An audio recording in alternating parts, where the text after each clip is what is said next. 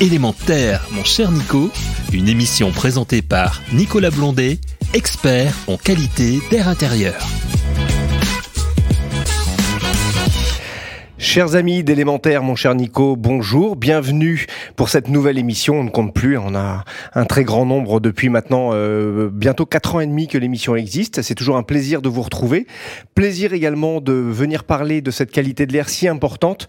On le voit ces derniers temps, on vient de passer un hiver euh, avec évidemment des pollens qui sont arrivés beaucoup plus tôt que prévu. Hein. Le 7 euh, janvier notamment, ça a été les premiers, ça a été vraiment euh, euh, précoce et ça va être le cas de plus en plus. On parle du réchauffement climatique. Ça va être le cas aussi, on le sait, d'avoir des affections respiratoires chroniques ou ponctuelles plutôt à 50% de la population d'ici 2050, ce qui est vraiment énorme. Mais pour cela, ne soyons pas perdus, ne soyons pas désespérés. Évidemment, il y a des choses à faire pour bien préserver notre qualité de l'air. On va la préserver par rapport à la bonne connaissance de ce qu'on a à l'extérieur, pour l'appliquer aussi cette connaissance à nos gestes à l'intérieur. Et pour ce faire aujourd'hui, je reçois Cédric Simonin, qui est le euh, directeur associé du groupe Vivialis. Bonjour Cédric. Bonjour Nicolas. Comment ça va? Eh ben, Écoutez, ça va bien quand je suis là, je suis content. C'est vrai, hein, ça fait quelques temps qu'on ne s'était pas vu. Vous revenez sur le, sur le plateau d'élémentaire, sachant que euh, le, sur le plateau, vous le savez, on revient régulièrement pour parler des sujets de manière à regarder quelle en est l'évolution. Et aujourd'hui, mhm. on va parler un petit peu d'évolution. Alors non pas des trois ans de ce qu'on avait vu ensemble, on va aller, on va se projeter un petit peu plus loin et on va regarder comment la QAI a évolué depuis dix ans, mais avant tout, qui est Cédric Simonin pardon, et qui est Vivialis? Alors, qui est Cédric Simonin? On s'en fiche un peu. Ce que le plus important, c'est qui est Vivialis. Ah, c'est quelqu'un engagé aussi pour la qualité de l'air. Oui, avec, des convictions, mais des convictions qui sont portées par l'ensemble des, collaborateurs de, du, groupe Vivialis, dont je suis aujourd'hui l'humble représentant. Euh, donc Vivialis, c'est une, très belle entreprise qui existe depuis maintenant 25 ans, euh, qui travaille sur euh, l'Alsace, la Bourgogne-Franche-Comté, Rhône-Alpes, Toulouse un peu moins de 400 collaborateurs, 1800 logements en production tous les ans voilà, une belle réussite, une belle entreprise, euh, des collaborateurs qui sont engagés, sérieux, avec des convictions euh, et qui prennent beaucoup de plaisir. Et, dans et passionnés, que je vois et que j'ai rencontré aussi. C'est un moteur de la réussite, la passion. On est, on est bien d'accord et ça nous amène euh, vraiment très loin. alors, heureusement que vous en êtes le représentant aujourd'hui, parce que 400 dans le studio, c'était pas possible. Et la qualité de l'air aurait été trop dégradée. C'est pour ça on, on, le garde et on se préserve. Alors, cette qualité de l'air dans les logements, Cédric, au travers notamment de l'expérience du groupe Vivialis, notamment, mais également de la vôtre. Hein. on peut peut-être rappeler également que vous avez fait partie des co-auteurs du livre La qualité de l'air intérieur pour les nuls. On a eu ce plaisir. C'est vrai, c'était une bonne nouvelle et ça a été un, réel travail euh, commun de plaisir pour les experts, de tous ceux qui ont été là. Une belle aventure euh, qui se solde par bah, une reconnaissance euh, visiblement. Moi j'entends parler que c'est une bible de la qualité des livres sur ce sujet. C'est une bible, c'est une vraie référence. On a beaucoup transpiré. vous nous avez fait beaucoup transpirer. on est très content du résultat. On a l'opportunité de d'offrir ces livres assez régulièrement notamment aux institutionnels pour prêcher la bonne parole.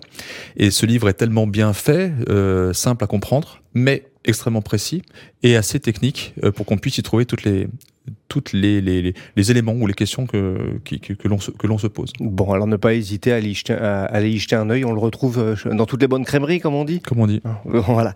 Alors justement, cette qualité de l'air, ces logements, quelles problématiques, quels enjeux, Cédric?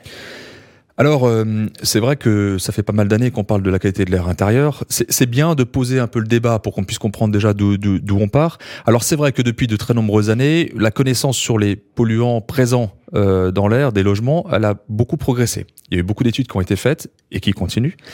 Euh, et puis les, les, les leviers d'action pour réduire les expositions à ces polluants sont désormais connus. Mais, mais, mais, euh, il y a de nouvelles interrogations qui sont liées avec des nouveaux usages. C'est peut-être ce que l'on va dérouler là euh, aujourd'hui. Justement, bah, il y a deux ans qu'on vient de passer avec de nouveaux usages. Oui, bah, entre temps est passé le, le, le Covid. Euh, donc les nouveaux usages, c'est le télétravail. Euh, c'est euh, des nouveaux matériaux qui arrivent, des nouveaux produits qui arrivent sur le marché assez régulièrement. La rénovation énergétique, qui est un enjeu majeur euh, pour atteindre le net zéro en, en, en 2050, euh, ou encore tout simplement, enfin, tout simplement le changement climatique, qui a un impact relativement important.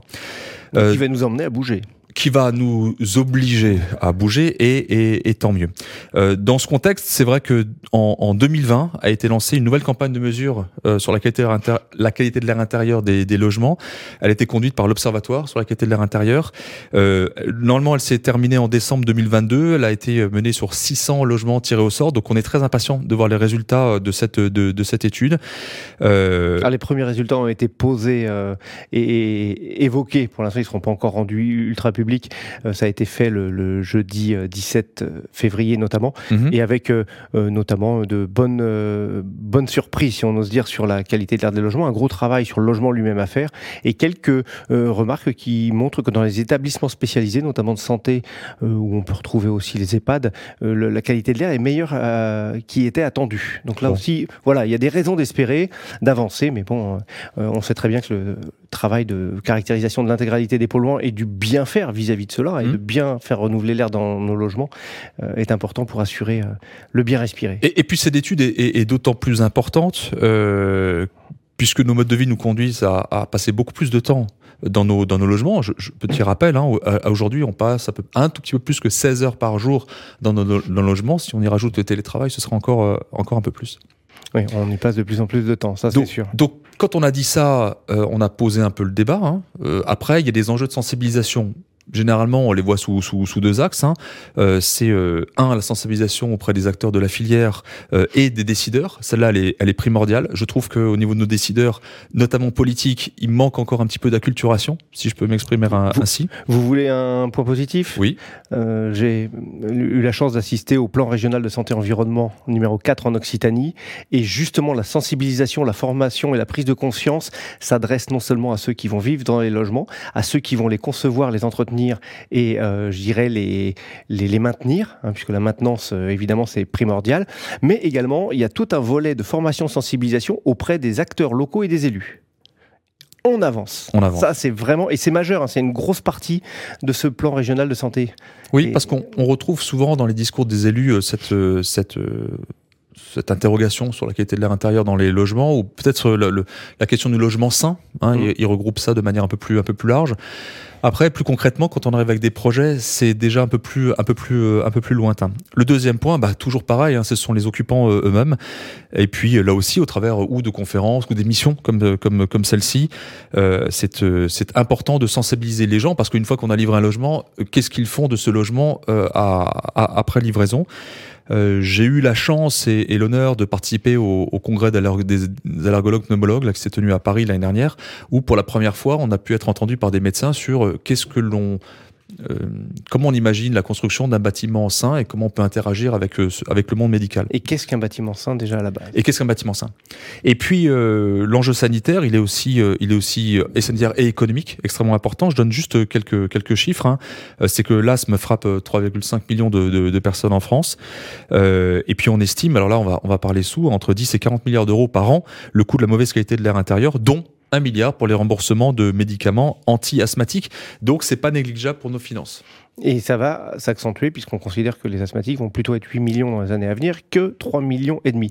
Et dans ce qui est caractérisé et plutôt connu, on a aussi des affections pour les jeunes maintenant qui ont des affections où on retrouvait ces affections pour des personnes de 60, 65, 70 ans mmh. avant. Mmh. Donc on est vraiment euh, dans des... On a, on a vécu des, des épisodes il n'y a pas très longtemps de, de particules fines, hein, notamment euh, fortement. Donc ça c'est extrêmement irritant. Mmh. Et ça, ça agit aussi beaucoup sur notre santé. On va le retrouver, d'où euh, le, le bon traitement. Alors pour le logement. Alors ensuite, on a, on a pu aussi, toujours dans les diagnostics et par rapport à ces études, hein, euh, pu, pu, voir qu'il y a des sources de pollution qui sont extrêmement nombreuses. On en a dénombré 2700, c'est-à-dire substances chimiques recensées ou potentiellement présentes dans les logements, euh, selon toujours l'Observatoire de la, qualité de l'air intérieur. Et puis, euh, on peut catégoriser, alors vous en parlez souvent dans les émissions, mais je veux juste le rappeler assez rapidement, euh, la diversité de ces pollutions de l'air intérieur dans les logements est décrite selon trois catégories. Donc un, euh, la pollution extérieure, et là, il y a un pourcentage important. Hein. Euh... La, la, la, qualité de, de l'air extérieur influe à 75 pour, 14% pour le, le, le, bonne qualité de l'air à l'intérieur. Ouais. C'est celle que c'est celle que cette qualité de l'air apporte mmh. l'extérieur vers l'intérieur.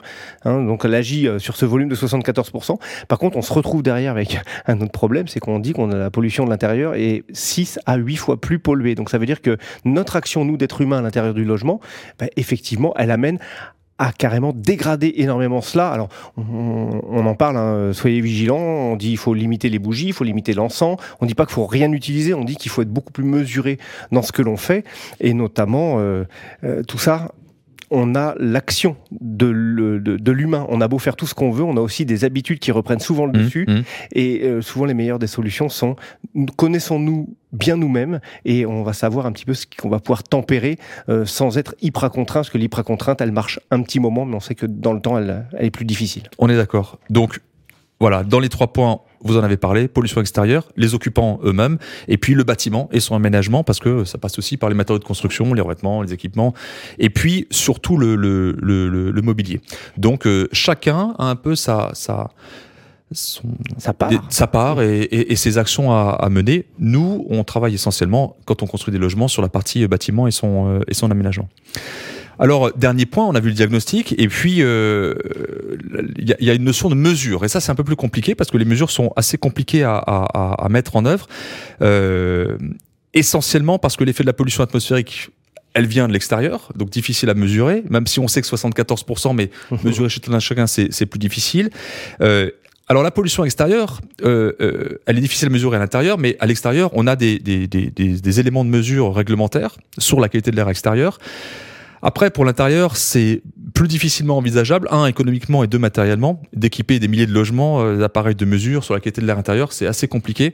Je vais en parler peut-être après. on fait un test. Et de savoir lequel, les appareils de mesure, est-ce qu'il mesure bien? Est-ce qu'il détecte bien? On parle beaucoup, on pourrait la faire juste une petite digression, on parle beaucoup de capteurs. Capteurs dans l'usage, c'est plutôt de dire ah, on capte de la pollution. Non, on la capte pas, on la mesure, donc on détecte. C'est mm. autre chose. La captation et le, donc euh, le traitement et l'épuration par la filtration, par exemple, va se retrouver aussi sur ce plan. Mm. Donc euh, voilà, difficulté. Et puis après, on a euh, les expositions se font euh, à faible dose, mais sur des temps qui sont relativement longs. Mm. Donc c'est assez difficile encore de mesurer euh, cette, euh, cette, cet élément-là.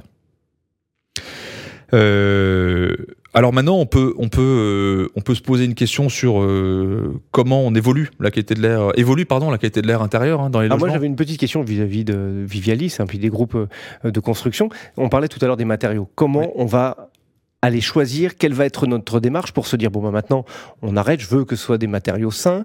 Euh, il y a beaucoup de choix, il y a les, il y a les, les, les, sources proches de chez nous, il y a les biosourcés. Euh, comment on va faire un petit peu, euh, c'est pas une jungle, mais en fait c'est assez compliqué. Comment, quels sont les leviers qui nous permettent de se dire, bah, franchement, je vais aller chercher euh, quelque chose qui va bien pour que au bout du compte, dans le logement, ben, euh, l'occupant soit plutôt préservé, que le, le, son meilleur ami soit son logement finalement? Alors, euh, c'est assez simple au final, mais assez difficile à mettre en œuvre au départ. En fait, euh, il faut toujours partir du diagnostic. Quand on a fait le diagnostic, on sait d'où on doit, doit partir, qu'est-ce qu'on doit améliorer. Finalement, euh, seul, on n'arrive pas à grand-chose. On est obligé de travailler en partenariat et notamment avec les industriels. Euh, on a notamment, nous, la chance d'être ambassadeur des innovations de Saint-Gobain, c'est-à-dire qu'il y a dix ans, on a été voir euh, des industriels en leur disant, mais on a cette volonté, nous, de travailler sur la qualité de l'air intérieur, est-ce que vous pouvez nous aider? Il s'avère qu'en fait, nombreux industriels ont des produits euh, qui permettent de limiter euh, l'impact que peut avoir euh, ce qu'on peut, peut, appeler les composés organiques volatiles sur sur sur le bâtiment, sur les sur le dans le logement pardon. Donc limiter l'impact que peuvent avoir les matériaux dans le logement. Le but de la qualité de l'air, c'est avant tout, on parlait tout à l'heure de purification, c'est avant tout aussi d'aller chercher à combattre l'émission de la pollution. C'est ça. C'est ça à la base. C'est ça. On retrouve ça dans le choix des matériaux, le choix des techniques aussi. Voilà. Donc en fait, c'est tout un cahier des charges qu'il faut mettre en place. Nous, on l'a mis en place il y a, il y a un petit moment déjà. Euh, on, on l'a même labellisé, on l'a appelé le label euh, bâtiment sain, qu'on a étalonné avec l'ADEME, et on s'est rendu compte que c'était même si c'était un label interne, bah, mhm. finalement il tenait la route par rapport à un label de, de, de l'ADEME, label écrin. Mhm. Euh, et après, vous travaillez en partenariat avec les industriels qui systématiquement, dès qu'ils mettent des produits biosourcés, géosourcés, vous les mettez à disposition pour test. Après, on fait des tests in situ, mhm. à la livraison et un an après la livraison, et on regarde un peu quels sont les, les résultats obtenus. Euh, les résultats généralement été vus en laboratoire en amont, après on les voit in situ, et puis après on les valide et on les met systématiquement dans, dans, les futurs logements qui sont amenés à être, à être construits. Donc voilà comment on construit cette offre-là. Et d'accord. Et dans cette démarche, justement, si vous dites on a regardé en laboratoire, on regarde dans le logement au moment on le, le, le livre finalement, hein, et puis ensuite un an après, euh, au, fil du temps de ces tests et de ces, on va dire de ces, c'est une vraie prise en compte. Hein, on prend à bras le corps le sujet. Euh, la notion de, de, de, progrès dans cette amélioration euh, de la limitation de l'émission, dans l'amélioration de la qualité de l'air, ça se traduit comment? Ça se voit à quel niveau? Est-ce que c'est quelque chose d'extrêmement flagrant et on se dit vraiment on voit une différence par rapport au premier euh, sujet qu'on a mis en place, au premier euh, test? Et puis maintenant, on, on, est rentré plus dans une habitude et on va chercher un petit peu comment on fait du sport. Hein. On a des courbes de progression mmh. très fortes au départ et puis après, les derniers euh, centièmes pour aller faire le 100 mètres sont difficiles à obtenir. Est-ce qu'on est dans ce schéma-là ou oui. on est encore dans une grosse progression? Non, on a une grosse phase de progression euh, il y a 10 ou 12 ans, parce que vraiment on partait entre guillemets de zéro. Mmh. Là, on a été vraiment aidé par euh, le, le, CHU de, de, de, Strasbourg et notamment euh, le professeur de Blé, un allergologue, qui nous a beaucoup aidé pour déjà comprendre la qualité de l'air intérieur, quelles étaient mmh. les conséquences. Euh, et ensuite, il nous a aidé à travailler sur l'ensemble des matériaux en les validant ou en les invalidant. À partir de là, là, on a une marge de progression qui était assez exponentielle. Ça a été vraiment une modification euh, euh, très importante dans notre manière de travailler. Ensuite, on est arrivé sur un plateau où on a pris une habitude de travail euh, qui fait que euh, c'est quelque chose qui n'est plus négociable chez nous, c'est que toutes les offres de logement sont comme ça, il n'y a pas à discuter. Mmh. C'est pas une option chez nous, euh, c'est comme ça. Donc euh, aujourd'hui, euh, on a une amélioration euh, qui est qui est qui est maintenant relativement faible si on prend une courbe. Hein, la symptote est un peu aplatie, mais oui, ça s'améliore toujours parce qu'on est toujours en train de challenger les industriels en leur disant qu'est-ce que vous avez d'autre quoi? Mmh. Voilà. Et, et, vos équipes vis-à-vis -vis justement en tant que bah, promoteur, constructeur, vous êtes en lien direct avec avec le, le je dirais le client, ceux, oui. ceux, qui ont un désir de logement, soit collectif ou individuel. Comment ils le perçoivent? Comment vos équipes ont cette approche Parce que je pense pas qu'on voit voit encore énormément d'approches de, de, de, de vendeurs, de commerciaux qui arrivent en parlant de la qualité de l'air en même temps dans le logement. Euh, Est-ce que c'est une notion qui, a, qui est présentée et de quelle manière? Oui. Et comment est-elle perçue justement aussi? Alors c'est assez amusant parce que finalement, euh, les gens ne viennent pas acheter un logement chez nous parce qu'on travaille la qualité de l'air intérieur de manière particulière. D'ailleurs, ils, d'ailleurs, ils n'en ont pas conscience. Oui. Euh, parce que ça, d'abord, ils viennent répondre à un besoin, une surface, un prix, une situation, euh, une prestation. Voilà. Donc, ils viennent répondre à un besoin. Le, le, cette notion de travailler sur la qualité de l'air intérieur, ça répond déjà à une conviction au départ. Mmh. Ça part de là. Parce qu'on n'est pas obligé de le faire, on aurait quand même vendu nos logements. Mmh. Le deuxième point, c'est que ça vient répondre à une attente. Donc j'ai dit que ça répondait, les gens venaient pour un besoin, mmh. et après ça répond à une attente. Mmh. Alors comment on interagit? La première question qu'on leur pose, c'est qu'on leur demande s'ils sont allergiques ou s'ils connaissent quelqu'un qui est allergique. Généralement, puisque 30% de la population est cliniquement allergique, il y a une chance sur trois euh, qui, qui, qui lève la main en disant oui effectivement moi je le suis mais une chance sur deux qui connaissent quelqu'un qui l'est. Donc ils ont ils commencent à avoir une oreille attentive. Et quand on leur explique la démarche ils trouvent la démarche excusez-moi l'expression triviale vachement sympa. Ils disent c'est marrant on n'y avait pas pensé mais maintenant que vous nous le dites mmh. on veut ça. Donc euh, donc la prise de conscience elle se fait euh, elle se fait dès, dès le départ. dès le départ mais comme pas, pas immédiatement. Et donc, pour répondre à votre question, euh, finalement, les équipes commerciales, elles ont quelque chose de supplémentaire à raconter euh, qui permet aussi de valoriser l'offre, qui donne une valeur patrimoniale à l'offre parce que finalement aujourd'hui sur le côté normatif, on est assez light sur la qualité de l'intérieur, bien que la RE 2020 euh, commence à mettre des dispositions sur les ventilations, on aura peut-être l'opportunité d'en parler. Mmh. Mais là en l'occurrence, on, on, leur dit mais finalement vous êtes entre on, on construit des produits qui sont avant-gardistes par rapport aux normes, donc qui est un peu hors norme. Vous voyez euh, donc difficile le, à comparer. Voilà, et le hors norme est difficile à appréhender. On se dit mais qu'est-ce qu'on essaie de nous de nous faire? Oui, au début on nous regarde un, un, petit peu, peu bizarrement et après on comprend que finalement c'est quelque chose. Ça répond à une conviction euh, précise parce que finalement euh, on ne veut pas faire quelque chose qui soit contre-productif dans dans, dans dans dans quelques années. Voilà. On va parler également, alors on, on vient d'effleurer un petit peu la réglementation, on a un petit sujet aussi sympathique, c'est garantir le bon renouvellement de l'air.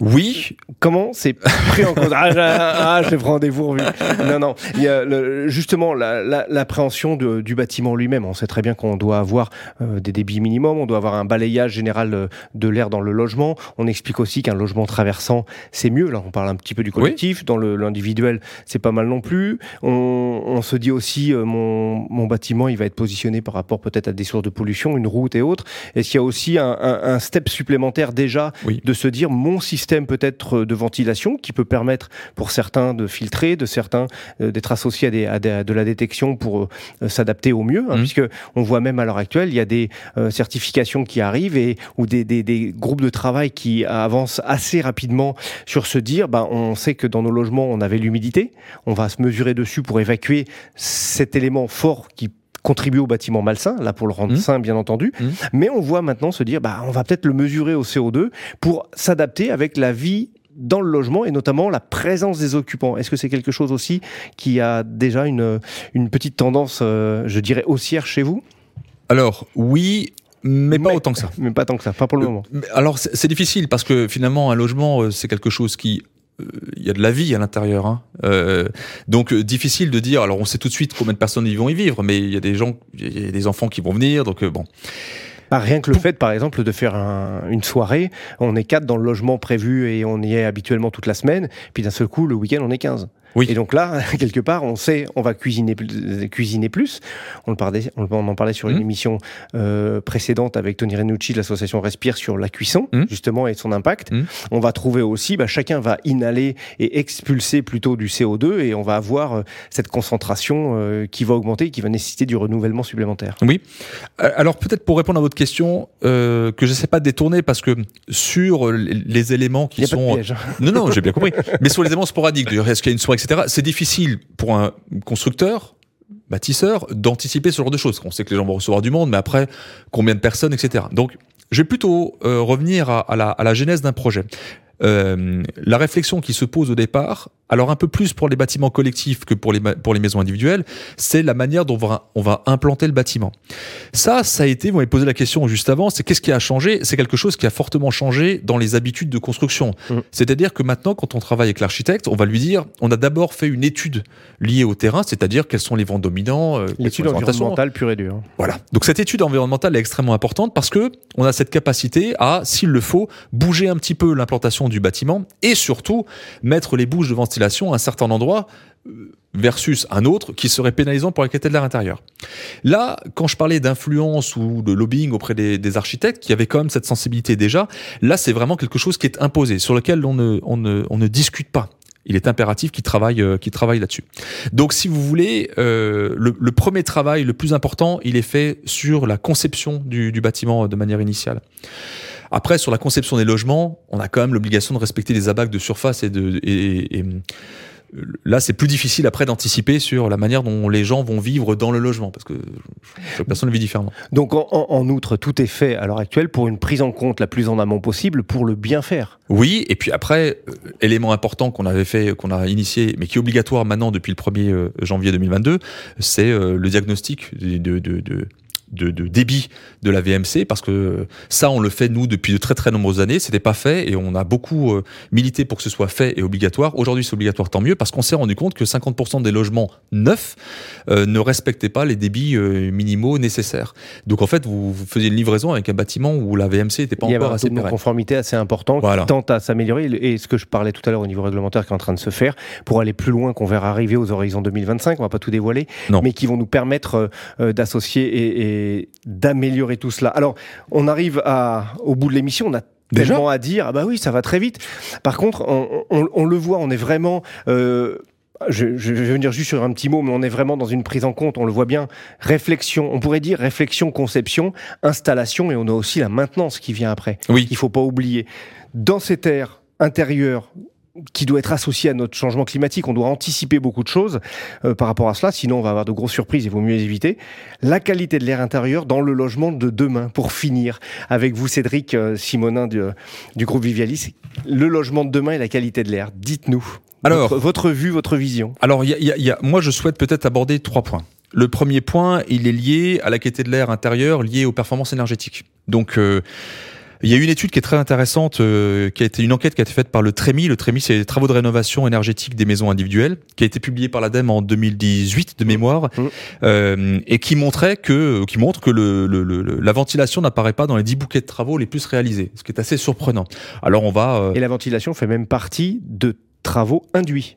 C'est pas reconnu au niveau de- des prises en compte, euh, au niveau des C2E, ma prime rénov et autres. C'est des travaux induits, et non pas un- une entité à part entière. Et il faut savoir que pour euh, progresser sur ce sujet, euh, il y a maintenant et qui travaille sur le sujet reconnaissance, la filière s'est regroupée et au sein de l'association française de la ventilation. Et on voit aussi avec cette émergence et ce poids qu'elle prend de plus en plus, on reçoit son président et de, de certains de ses membres de temps en temps sur l'émission. Il est vrai qu'on voit une démarche qui s'amplifie petit à petit, avec des bases solides. Et ça, c'est extrêmement intéressant. Alors, pour que l'auditeur comprenne, je rebondis sur ce que vous dites, hein, parce que je, je, je reviens sur euh, euh, si on ne prend pas en compte la, la, la, on prend pas en considération cette ventilation là, euh, on, on, a remarqué qu'il y avait des concentrations intérieures en radon, ce gaz, hein, qui, qui, ce gaz naturel, euh, lorsqu'on est sur des sur des roches euh, granitiques, granitiques qui, qui, se fracturent. Oui. Et il y avait un échantillon sur 6000 maisons qui a été fait en Bretagne et en Nouvelle-Aquitaine qui, qui, qui, qui démontrait qu'il y avait une dégradation de, justement de la qualité de l'air intérieur parce que absence de, de ventilation. Donc ça c'était le premier point. Donc ça c'est lié à la performance énergétique, surtout en termes absence de, ou ventilation inadaptée. Ou ventilation inadaptée. Donc ça c'est pour la partie rénovation. Ensuite euh, c'est la qualité de l'air et le changement climatique parce que ça a un impact. Pourquoi? Parce qu'on va avoir des températures intérieures qui vont être de plus en plus élevées. Je rappelle juste que si on regarde le GIEC, il y a une progression. Alors, euh, moi qui vis à Strasbourg, on nous met des pics de chaleur à 52 ou 55 degrés. Alors, des pics de chaleur, mais c'est inimaginable d'ici une dizaine d'années. Donc, c'est relativement, important. Et donc, quand vous avez ces pics de chaleur, ça favorise les émissions euh, des, polluants volatiles, des matériaux et des produits de construction ou de décoration et d'ameublement dans les bâtiments. Et donc, euh, une plus grande exposition à ces polluants. Ça, on pas imaginé que le réchauffement climatique pouvait avoir un impact sur sur sur ces polluants. Et euh, on a en plus en élément extérieur une concentration un peu plus importante d'ozone. Et comme vous l'avez dit 74% de la, de la de la du bien-être, du, bien-être, de, de l'air intérieur, intérieur, dépend de l'extérieur. Dépend de l'extérieur. Donc, on a une, ça, ça, impacte encore plus sur la qualité de l'air intérieur en, en, en jouant sur une réactivité chimique sur les éléments abordés pré précédemment. Le, le, en fait, c'est, c'est le rayonnement UV qui fait plus il est important, plus la génération d'ozone au niveau du sol est forte. L'ozone, on le sait, la couche d'ozone en, en altitude, elle est euh, nécessaire hein, par rapport aux rayons cosmiques notamment et euh, au bombardement euh, solaire que reçoit la Terre chaque jour. Mmh. mais surtout au niveau du sol, elle est beaucoup plus gênante et pour nous et notamment pour ceux aussi qui sont asthmatiques. Ça, c'est euh, important. Ah, c'est majeur euh, les problématiques de d'aller chercher loin sa respiration. Mmh. C'est pas un vain mot. On va devoir euh, un petit mot juste. Ah, j'avais juste encore un dernier ah, truc sur le logement de demain. J'ai encore une seconde? 15. J'ai 15 secondes. Allez. bon, alors le logement de demain. Oui, c'est les nouveaux usages aussi. Donc Bien le sûr. télétravail. Donc là, euh, là, il faut que les gens soient équipés. Alors on parle de capteurs. Donc pour l'instant, on est en train d'y réfléchir, de mettre des capteurs dans les logements. On l'a dit tout à l'heure, c'est pas encore assez pérenne. Donc là, peut-être que les logements de demain seront équipés de capteurs. Euh, qui, qui, qui. Alors. Comme je le disais tout à l'heure, les détecteurs plus, plus que capteurs, mais surtout quand on parlait, l'exemple que je donnais où on se retrouve à 15 personnes au lieu de 4, un détecteur va permettre de savoir qu'on est beaucoup plus nombreux et va adapter le volume d'air renouvelé, donc l'apport d'air neuf qui est nécessaire à une bonne qualité de l'air dans le logement et aussi va permettre, euh, on parlait aussi tout à l'heure du radon, hein, il faut savoir que des systèmes euh, où on amène un petit peu de surpression vont permettre d'empêcher ce radon non seulement euh, de, de, de, rentrer, mais aussi un, un bon brassage va, va l'évacuer pour le peu qu'il y en ait. Mmh. Et on tombe quand même sur des niveaux, ça parle peut-être pas à grand, à grand monde, mais on passe de, de, de 20 000, 18 000, 15 000 becquerels. Sachez que le seuil à ne pas dépasser en France, c'est 300. Hein, et que si on passe 100 becquerels, on a 15% de plus, le mot est pas heureux, de chance d'être atteint d'un cancer du poumon, puisque c'est le, le, cancer euh, qui est le deuxième en France avec 9000 morts par an après celui de la cigarette. Donc il faut vraiment y faire attention. Vous voyez, bien aéré dans son logement, euh, ça amène des conséquences heureuses de bien en prendre, de bien le prendre en compte tout de suite euh, plutôt que de se dire oui je je vois pas l'air il est invisible. Non on va le rendre visible. L'émission le rend visible. On l'a fait aujourd'hui avec Cédric Simonin euh, je dirais directeur associé du groupe Vivialis. Merci beaucoup Cédric. Vous êtes merci. ici chez vous. Vous merci. le savez. À très bientôt. Et puis euh, ben bon retour sur Strasbourg. Euh, on, on reparlera de la qualité de l'air. À très bientôt. Et merci pour tout ce que vous faites depuis des années. Avec plaisir. Au revoir. Au revoir. Chers auditrices chers auditeurs à très bientôt pour élémentaire et une nouvelle émission Élément Air, mon cher Nico, une émission à réécouter et télécharger gratuitement sur radio-imo.fr, l'application mobile Radio Imo et sur tous les agrégateurs de podcasts.